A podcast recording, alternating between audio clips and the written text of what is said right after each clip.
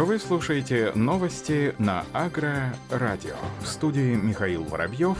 Здравствуйте. Цены на подсолнечник и подсолнечное масло на российском рынке на прошлой неделе продолжают укрепляться. Средние цены на масло выросли на 1650 рублей до 88,5 тысяч рублей за одну тонну с НДС, на подсолнечник на 875 рублей, почти до 40 тысяч за одну тонну, следует из еженедельного отчета Совы-Кона. Оба показателя являются рекордными, отмечает аналитическая компания, сообщает пресс-служба компании «Русагротранс». Количество предложений масла на внутреннем рынке весьма ограничено. Цены на подсолнечник разогревали активные закупки переработчиков, однако к концу недели многие из них начали активно снижать закупочные цены на фоне укрепления рубля, говорится в сообщении Совекона. Экспортные цены на масло после нескольких недель роста снизились на 40 долларов до 1100 долларов за тонну вслед за соевым маслом. Запасы сырья у переработчиков относительно высоки. По данным Росстата, в октябре российские сельхозпроизводители продали рекордные 2 миллиона тонн подсолнечника, что на 20% больше аналогичного показателя прошлого года. Рынок подсолнечника может снизиться на фоне более низких экспортных цен на масло и укрепления рубля в краткосрочной перспективе. Возможно, что потенциал для роста экспортных цен на масло в течение ближайших месяцев сохранится, отмечают аналитики. В Россию с 10 декабря запрещено возить томаты и яблоки из Азербайджана. Об этом сообщает Россельхознадзор. Надзорное ведомство неоднократно предупреждало Агентство продовольственной безопасности республики, что в импортируемой продукции были найдены вредные организмы. Только в период с 22 октября по настоящее время зафиксировано 17 случаев обнаружения карантинных для Евразийского экономического союза объектов, говорится в сообщении. Речь идет о южноамериканской томатной моли и восточной плодожорке. Вредители обнаружили в поставках томаты и яблок. Более того, эти меры направлены на поддержание фитосанитарного благополучия. Так, для предотвращения ввоза и распространения названных вредителей на территории Российской Федерации ведомство вынуждено с 10 декабря этого года запретить ввоз в Россию томатов и яблок азербайджанского происхождения. Новосибирская область назвала сорта лидеры под урожай 2021 года. Филиал Россельхозцентра по области привел данные проведенного анализа сортового разнообразия сельхозкультуры. Так, пшеница на 91% высевается российскими сортами. Доля районированных сортов также 91%. Лидирует Новосибирская 31, Омская 36, Тризо. В регионе высевается 16 сортов пшеницы новосибирской селекции. Ячмень – 83% российских сортов, районированных 89%. Сорта лидеры Ача Сигнал Биома овес 97%, российские сорта, районировано 95%, лидирует ровесник, Сик, Иртыш 22, Макс, Урал 2. В новосибирской селекции используется 11 сортов. Горох 44% российских сортов, районированных 83%. На территории региона лидируют сорта Готик и Джекпот иностранной селекции, отечественный сорт Ямал.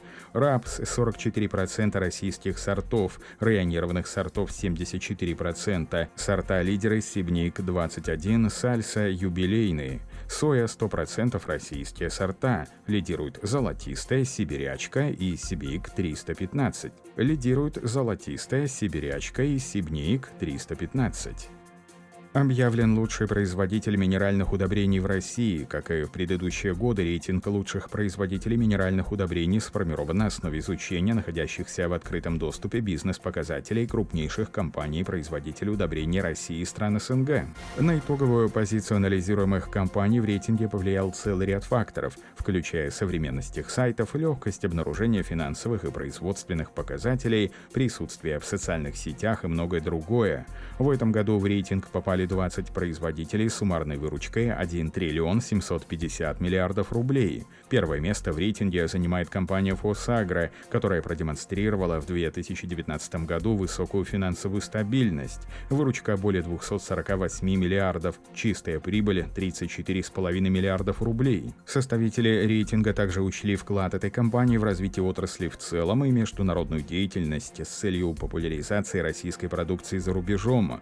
Второе место заняла заняла компания Еврохим с сильными финансовыми показателями, выручка более 380 миллиардов рублей, чистая прибыль почти 63 миллиарда. На третьем месте в этом году оказался Урал-Калий, выручка почти 172 миллиарда рублей, чистая прибыль более 74,5 миллиардов. Остальные компании слегка изменили свои позиции в рейтинге под влиянием изменившихся финансовых показателей и остальных анализируемых факторов. Среди аутсайдеров можно заметить Руставиазот и Одесский припортовый завод, не обнародовавшие свои финансовые показатели за 2019 год и по ряду признаков сохраняющие сложное финансовое положение. Ростовская область в непростой 2020 год сохранила лидирующие позиции в России по производству сельхозпродукции. В частности, вырос объем производства зерновых культур, овощей, рекордные показатели достигнуты в части экспорта. О том, каких результатов удалось добиться в уходящем году, рассказал Интерфаксу министр сельского хозяйства и продовольствия региона Константин Рачаловский. По словам специалиста развития агропромышленного комплекса области происходит в соответствии с последними тенденциями. Добиться высоких урожаев урожаев помогает применение современных сортов и технологий, соблюдение научно обоснованных систем земледелия. Основа урожаев пшеница, которая отличается высоким качеством. На развитие отрасли растениеводства было направлено более полутора миллиарда рублей. Средства направлялись на приобретение элитных семян, соблюдение агротехнологических норм, производство овощей, риса, масличных культур, многолетних насаждений, отметил Константин Рачаловский. Как подчеркнул министр, для ослабления действия засушливых явлений направлений предоставляется господдержка на мелиоративные мероприятия. В текущем году будет введено в оборот 3,5 тысячи гектаров мелиорируемых земель. На 2,5 тысячах гектаров из этих площадей планируется производить экспортно ориентируемые культуры. В целом предприятия АПК в 2020 году перечислили более 7 миллиардов рублей налоговых отчислений, что на 7% больше суммы перечислений за прошлый отчетный период. Продукция ПК с улучшенными характеристиками появится в России. При ее производстве будут применять более жесткие требования как к качеству, так и к соблюдению экологических параметров. Соответствующий законопроект внесен в правительство. Об этом сообщила заместитель председателя правительства Виктория Брамченко. Такую продукцию будет отличать маркировка «Знак единого образца». При производстве будет введен запрет на использование генно-инженерно модифицированных организмов, применение ионизирующего излучения, добавлены требования к снижению применения пестицидов.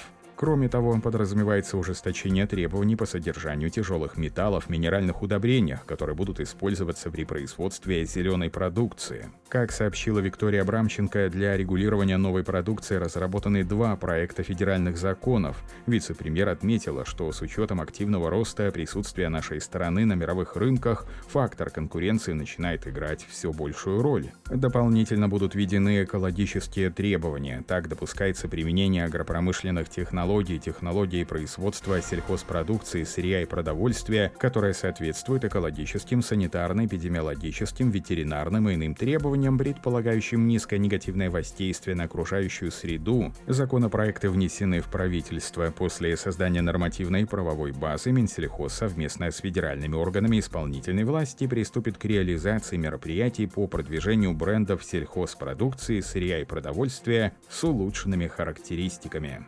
На этом все. Оставайтесь с нами на глав агронома.